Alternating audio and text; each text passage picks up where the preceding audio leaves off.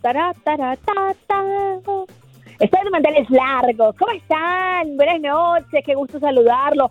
Hoy muchísimas más positiva, muchísimo más positiva, mejor dicho, que en la dupla pasada. Pero bueno, le tengo que dar la bienvenida a la parte amarga de esta dupla que acá. Iván Casanseo, ¿cómo te va en tu casa? Cuéntanos. ¿Pero por qué negativa, Casinelli? Lo único negativo es que estamos separados por un maldito virus. Yo pero no dije negativa. Todo lo Yo demás dije que yo estamos estaba juntos, positiva y que tú estabas amargo. Eso fue lo que dije. Yo jamás usé la palabra negativa. Bueno, pero es una eh, connotación eh, negativa eso. Yo siempre estoy feliz y contento cada vez que puedo, tengo la posibilidad de conversar con usted, al menos por unos minutos. Así me puedo despejar un poquito todo lo que está pasando en este mundo, ¿no? Pero eh, la verdad es que en la casa uno creo que se reconecta, ¿no? Con sus afectos. Si me pregunta eso, porque pasar eh, todos los días con tus seres queridos, algo que no estábamos acostumbrados a hacer en el pasado, aunque suene feo decirlo, eh, el hecho de no tener que ir a trabajar a ningún lado, el hecho de estar aquí básicamente en aislamiento hasta que pase eh, el tema del coronavirus, pues hace que uno se reconecte, ¿no? Entonces, este, compartimos más, charlamos más, eh, vemos películas juntos. Eh, Yo no he visto ninguna película con usted, no invente. Ah, usted se refiere a su su casa, sus mi familia, queridos. claro. Ah, Claro, bueno que claro, habla de, claro. de películas juntos. Fíjense que el otro día, obviamente, ahora tengo tiempo de ver películas, sabe que yo no soy muy asidua al cine, ¿verdad? Y me puse Ni a el ver ejercicio. The Joker, el, el Guasón. Y usted dijo que no, que no la. A mí me encantó, me encantó la película porque el mensaje es súper fuerte y ¿a usted por qué no le gustó? Me quedó la duda. Pues a mí no me, no me gustó por una cuestión eh, de, a ver, de origen, ¿no? O sea, a mí me parece que The Joker es este personaje siniestro, pero que tiene cierto atractivo, eh, que tiene cierta diversión. Me lo mataron, me lo mataron, Lindsay, me hicieron a un serial killer. O sea, eh, además la película es demasiado sangrienta. Eh, yo no fui, no, no, eh, la verdad no, no iba a ver ese tipo de película. O sea, a esa película usted le quita el nombre de The Joker y le pone eh, Pepito asesina y ve lo mismo. Y me parece O el que- asesino de la calle Blake. ¿Y ya? Sí, lo- como usted quiera llamarlo, el asesino de, de Gotham City. Este, y la verdad es que me parece que eh, mata un poco la esencia del personaje que nosotros estábamos acostumbrados a ver con interpretaciones fabulosas en el pasado de otros actores. Oye, pero la interpretación de Joaquín Phoenix estuvo sensacional. Sí, bueno, pero eh, no podemos esperar menos de él, ¿no? Es un gran actor, es un fabuloso actor, pero a mí la película no me gustó. O sea, eh, creo que es merecido que él gane el Oscar como mejor actor, pero si me pregunta, la película yo no se la voy a recomendar porque me parece sumamente sangrienta y que va en contra de la esencia de lo que es el personaje de Joker para mí, que es completamente ficción. Uno va... cuando Bueno, uno yo va debo confesar eh, de que como yo no he visto eh, mucho caricatura relacionada a Batman y a el Guasón, pues entonces no entiendo cuál debería ser el personaje perfecto para el Guasón. A mí en lo particular sí me mantuvo entretenida, me mantuvo pendiente, me, me envió un mensaje. Fíjese que yo con el mensaje que me quedo, Conde, eh, y no sé si usted de repente compartirá esa parte conmigo, es que a pesar de que este asesino en serie era sangriento, era frío, al, al pequeño, al, al- amigo pequeño, al amigo que tenía enanismo, no lo mata, no lo mata y le dice, tú nunca fuiste malo conmigo, tú nunca te burlaste.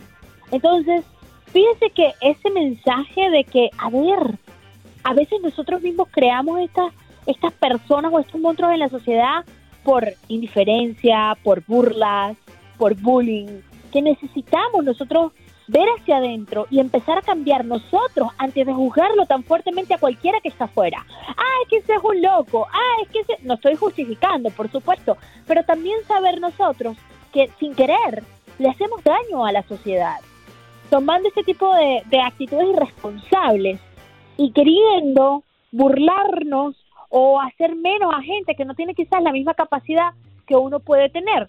Hay gente que tiene más capacidad y otra menos, pero eso no nos hace más o menos seres humanos.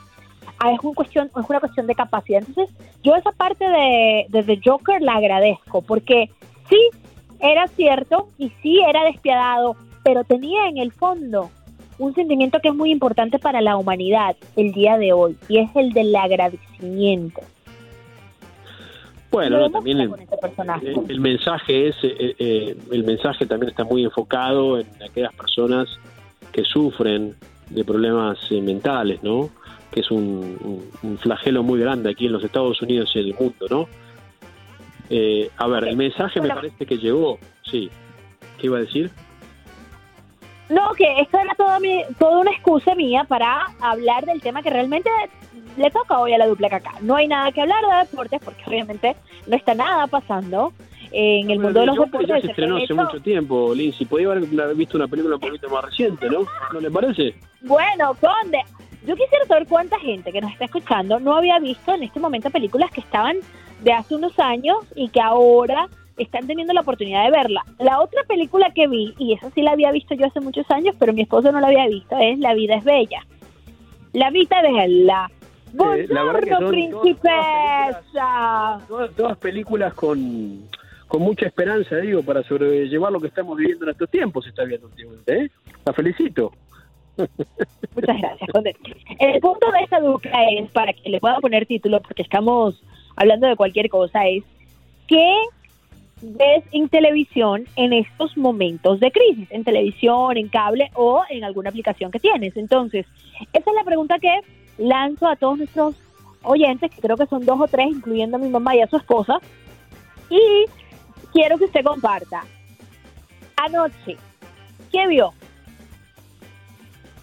Anoche estoy terminando la tercera temporada de Ozarks, que es una familia eh, que trabaja para un eh, cartel de la droga. Está muy buena, se la recomiendo. También le recomiendo el documental que está haciendo sensación, que es el número uno en los Estados Unidos. Se llama Tiger King. No sé si escuchó hablar de él. Pero. Yo empecé a ver y cinco minutos mi hijo me hizo cambiarlo a El Rey León. Claro. Eh, es que no es para su hijo. ¿Qué edad tiene su hijo, Lindsay? No puede ver esas cosas su hijo. Tres años. y bueno, entonces, con razón le, le quise cambiar al Rey León. Ah, menos mal que no tengo que mandar al psicólogo. No, bueno, eh, es que están todos locos. ¿Sabe qué? Eh, esa no es para su hijo, ¿no? Yo le puedo recomendar para su hijo otro tipo de cosas para ver, ¿eh? Pero bueno... Eh, Por favor, porque me estoy quedando sin opciones ya. Sí, sí, sí, sí. Pero yo sé que a usted también le gusta entonces lo dark. Eh, si, si, si me dice que le gusta ese tipo de, de películas, así que como las que me mencionó en el pasado, así que te voy a recomendar varias. La vida es bella, no es dark, es de esperanza, es del amor más puro de un padre por un hijo, Conde. de dark no absolutamente pero, nada. Pero el, el tema es el, el, el, tema donde se desarrolla es muy triste, ¿no? Ah, tristísimo, tristísimo. Sí, entonces... ¿Sabes qué también me encanta? Ver estos partidos eh, viejos que están poniendo en tu DN y me vuelven a, hacer sentir la emoción de esos momentos que se vivieron. Con de, verdad que le he encontrado el gusto a, ese tipo de cosas. No, claro, obviamente. Además me parece que sirven para, eh, de alguna forma, desengancharnos de todas estas noticias que no son muy positivas por ahora, pero yo creo que con el correr del tiempo van a ir cambiando a cosas mejores, ¿no? Por todo lo que está pasando en los Estados Unidos. aprovecho, Lindsay, para mandarle un fuerte abrazo a todos los médicos, y a todos los que trabajan eh, en, la parte de salud de, este país, los, aquellos que están en los supermercados, a la policía, a los bomberos, a todos aquellos que siguen trabajando y que exponen sus vidas en este momento de coronavirus, les quiero mandar un, fuerte abrazo, un agradecimiento y, la verdad que son verdaderos héroes ¿no? en estos momentos de crisis. Qué lindo, Conde. La verdad que sí, el otro día fui a la farmacia y los ves ahí chambeando, trabajando, atendiéndote en la caja, poniendo de una vez más todos los... Sí, yo tengo que regresar a trabajar el día jueves. De hecho, hoy también trabajo, eh, pero desde mi casa, en un segmento nuevo que se llama Pregúntale al INSI. Este segmento nuevo eh, bueno, se trata de que te manden una pregunta con el hashtag Pregúntale a Lindsay. En algún momento le va a tocar usted preguntar el Conde. Ahora, tengo una pregunta para usted, Lindsay. No sabe ni qué preguntar, Conde, y lo que me dicen son cosas que, ¿para qué le cuento? Yo tengo una pregunta para usted, Lindsay. Cuénteme. Bueno, ¿está lista? Más que lista. A ver, ¿a qué edad Lindsay Casinelli se dio el primer beso? Ok, mira qué romántica esta escena en mi cabeza, porque el muchacho que me dio el beso creo que ni siquiera se acuerda. Estaba yo ah, en una playa. Tenía yo, escúchame esto, 13 años y braces, es decir, tenía aparatos en toda la boca. Y yo me enamoré de este muchachito en ese en esa playa. le quedaron bien los dientes, ¿eh? Buen trabajo del dentista. Muchas gracias. Que se llamaba Julio. Y estábamos los muchachitos jugando de un lado para el otro y por supuesto después de la piscina había otras actividades. Era como esos clubs que uno va y luego en la noche hacen eventos y cosas así. Bueno, total que en un barco, según mi imaginación o mi recuerdo, era un barco abandonado. Estábamos jugando ahí al escondite, todavía éramos medio niños. Y este muchacho y yo eh, nos dimos un besito, un piquito. Y bueno, ese fue mi primer beso le digo que yo creo que él no se acuerda de eso, porque al día siguiente me lo conseguí en la piscina otra vez, en la alberca, y él hizo como que si no me conocía. Ah, quizás le dio vergüenza. No le gustó el beso, o le rompí con mis aparatos, o definitivamente yo no era su tipo. Yo creo que se enganchó el labio con el aparato, Lindsay, y ahí la verdad es que no, no fue una buena experiencia para el muchacho. Bueno, eh, son estas anécdotas. Perfectamente de mi primer beso. Saludos a Julio, que un día me escucha por ahí. Usted sabe que me ha pasado, Conde, no sé si a usted también. Que gente de la infancia que de alguna manera estuvo relacionada con usted, no amorosamente, pero de algún tipo, eh, de alguna manera relacionada con, con uno, te reencuentra en este momento y te ve haciendo ese trabajo en la televisión y te dice, wow, y ahora que eres famoso. Yo me quedo pensando, pero qué famoso ni qué nada. ¿Ah? Sí, es que es un trabajo como cualquier otro. Pero en ese época, por ejemplo, a mí me tocó ser el patito feo de mi escuela muchísimo tiempo. Entonces muchos se quedan como sorprendidos de que cómo el patito feo de la escuela terminó convirtiéndose en esta eh, presentadora. Y el otro día me pasó una muy curiosa. Yo puse algo en Instagram muy... Ah, ya me acordé algo un fútbol central hablando del coronavirus y me escribió alguien que todavía no sé quién es, pero obviamente me conoce de la escuela y me dice, igual de dramática que en la escuela, Casinelli. ¡Ah! Y yo digo, wow, pero hay cosas que nunca cambian. yo soy dramático. Bueno, si, si hay alguien que no es dramático en el canal es Lindsay Casinelli. Si hay alguien que es dramático en el canal, eso es el Conde K Así que aclarado el asunto, me parece, ¿no? Usted no es nada Oye, Una de las preguntas que me hicieron, por cierto, en el hashtag Pregúntale a Lindsay fue, ¿quién sabía menos de fútbol en contacto deportivo de mis compañeros? Y para mí la respuesta está más clara que el agua. El Conde K.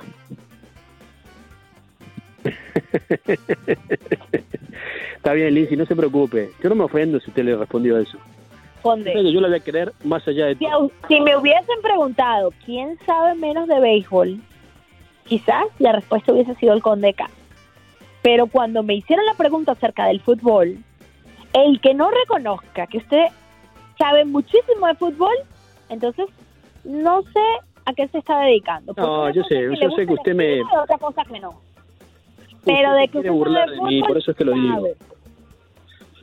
Bueno, yo la verdad es que yo he cubierto mucho fútbol, ¿no? Tanto en, Argentina como en torneos internacionales y también, obviamente, en la MLS, la Liga Mexicana, etcétera, etcétera. ¿no? Entonces uno creo que va acumulando horas de vuelo, ¿no?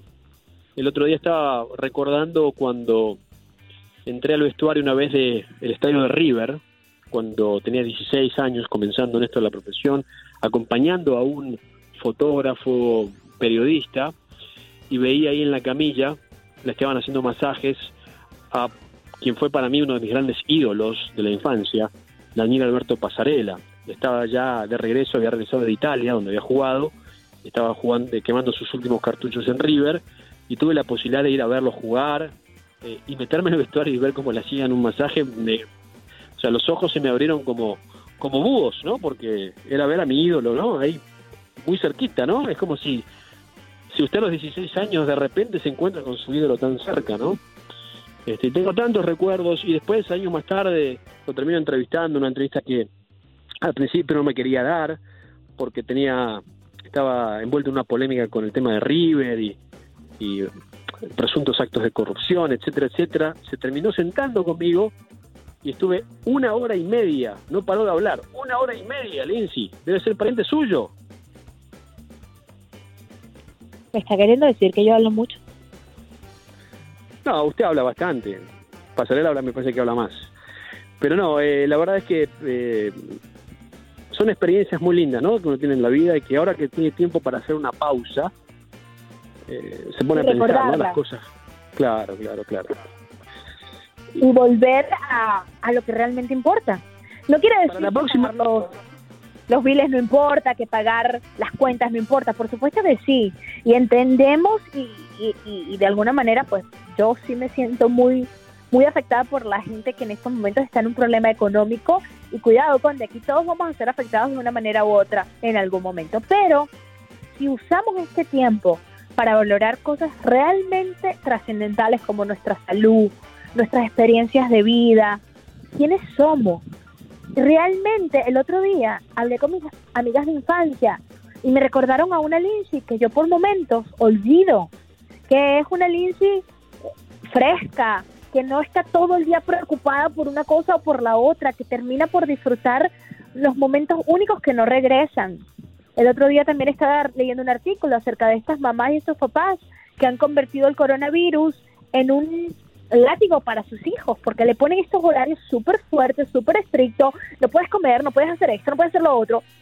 Por supuesto que hay que tenerle reglas y regulaciones a los niños, pero todo está en el equilibrio, porque también los niños necesitan jugar como lo hacen en la escuela. En la escuela no están todo el día, desde las 8 de la mañana hasta las 4 de la tarde, estudiando en un cuaderno. Tienen sus momentos de esparcimiento y igual así lo tenemos que hacer en la casa. Es decir, los seres humanos llevamos todo a un extremo. Y realmente lo mejor y lo más lindo de la vida está en el centro, en el equilibrio. Estoy de acuerdo con usted, Lindsay. Lo que pasa es que los padres hoy en día no están acostumbrados a tener a sus hijos y tener que ayudarlos, además, porque obviamente esto de estudiar, por el caso de mi hija Mila, ¿no? Que está en segundo grado. Es complicado, es muy complicado. Está estudiando vía internet con un iPad que le dio el colegio y entonces este tiene que tener a la mamá o a mí al lado para ayudarla, ¿no? Entonces el padre tiene que estar más involucrado. Pero claro, como el padre ahora está, digo, no todos, pero muchos nos quedamos en casa, aquellos que no tienen otra opción en este aislamiento y tienen que trabajar, trabajan.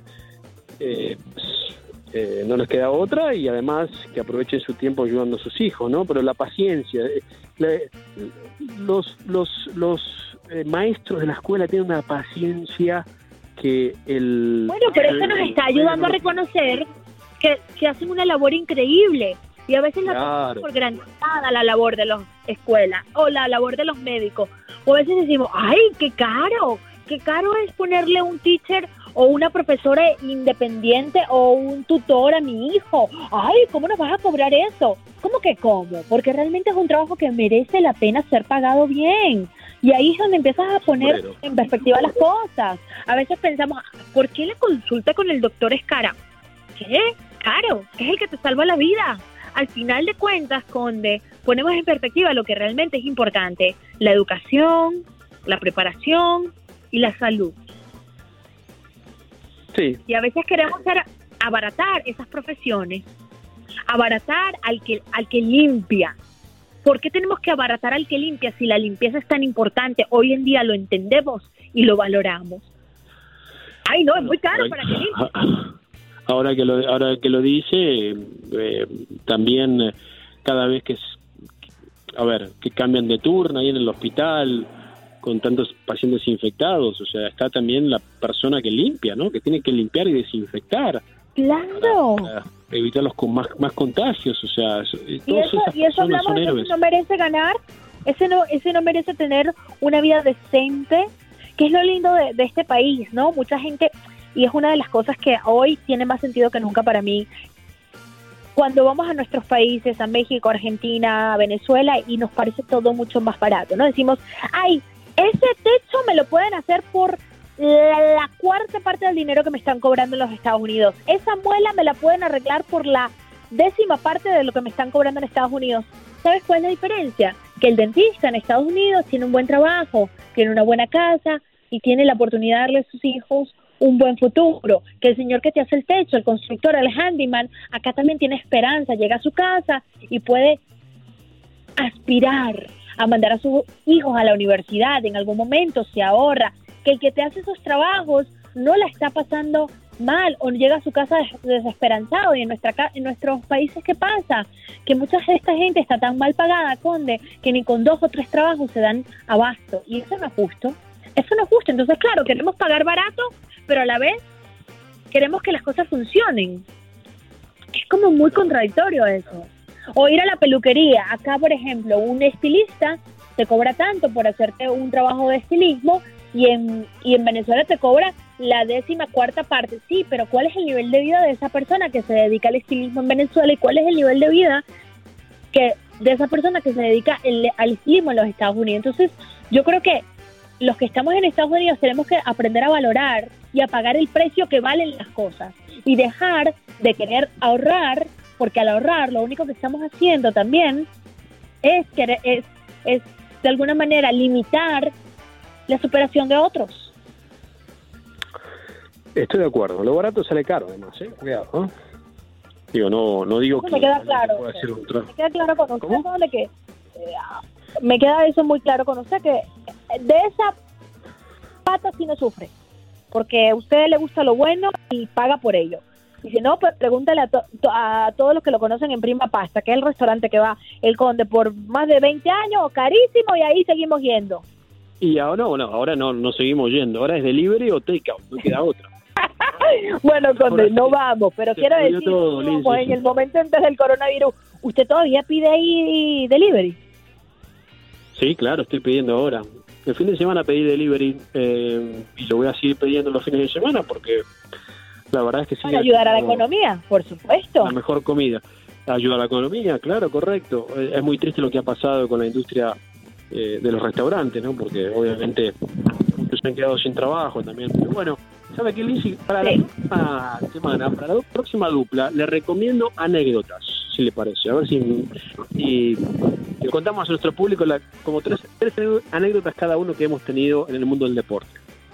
Me parece bien. Anécdotas en el mundo del deporte para la próxima dupla. Si tiene que en este momento hacer la promoción de esta dupla, ¿cuál es el tema? ¿Cómo lo podría usted poner en tema, en perspectiva, ayudémosle a nuestro productor, porque hablamos de tantas cosas que... ¿Qué fue lo más importante que dijimos hoy, Conde? Yo creo que eh, filosofando en tiempos de pandemia. ¿No le gustó? No, pues me dio una cachetada con guante blanco. Filosofando de pandemia. Hablamos de mucho y de nada al mismo tiempo. Bueno, ¿sabe qué así? qué hacer en el tiempo libre? ¿Películas? ¿Anécdotas? familia. Me parece muy bien. Adelante entonces, mi señor Gus, Gustavo, que es nuestro productor de la dupla. Póngase a chambear. Gracias, Conde. Gracias, Gas. Gracias, mi gente linda y querida. Estoy tomando clases de voz, Conde. Gracias, mi gente linda y querida. Hasta una próxima oportunidad. ¿Ah? Cuídese. Digo, besos en los cachetes por el teléfono. Cachetes por el teléfono. No cambie, Lindsay, por favor. Hasta una próxima oportunidad, Conde. Nos vemos en la próxima dupla. Gracias.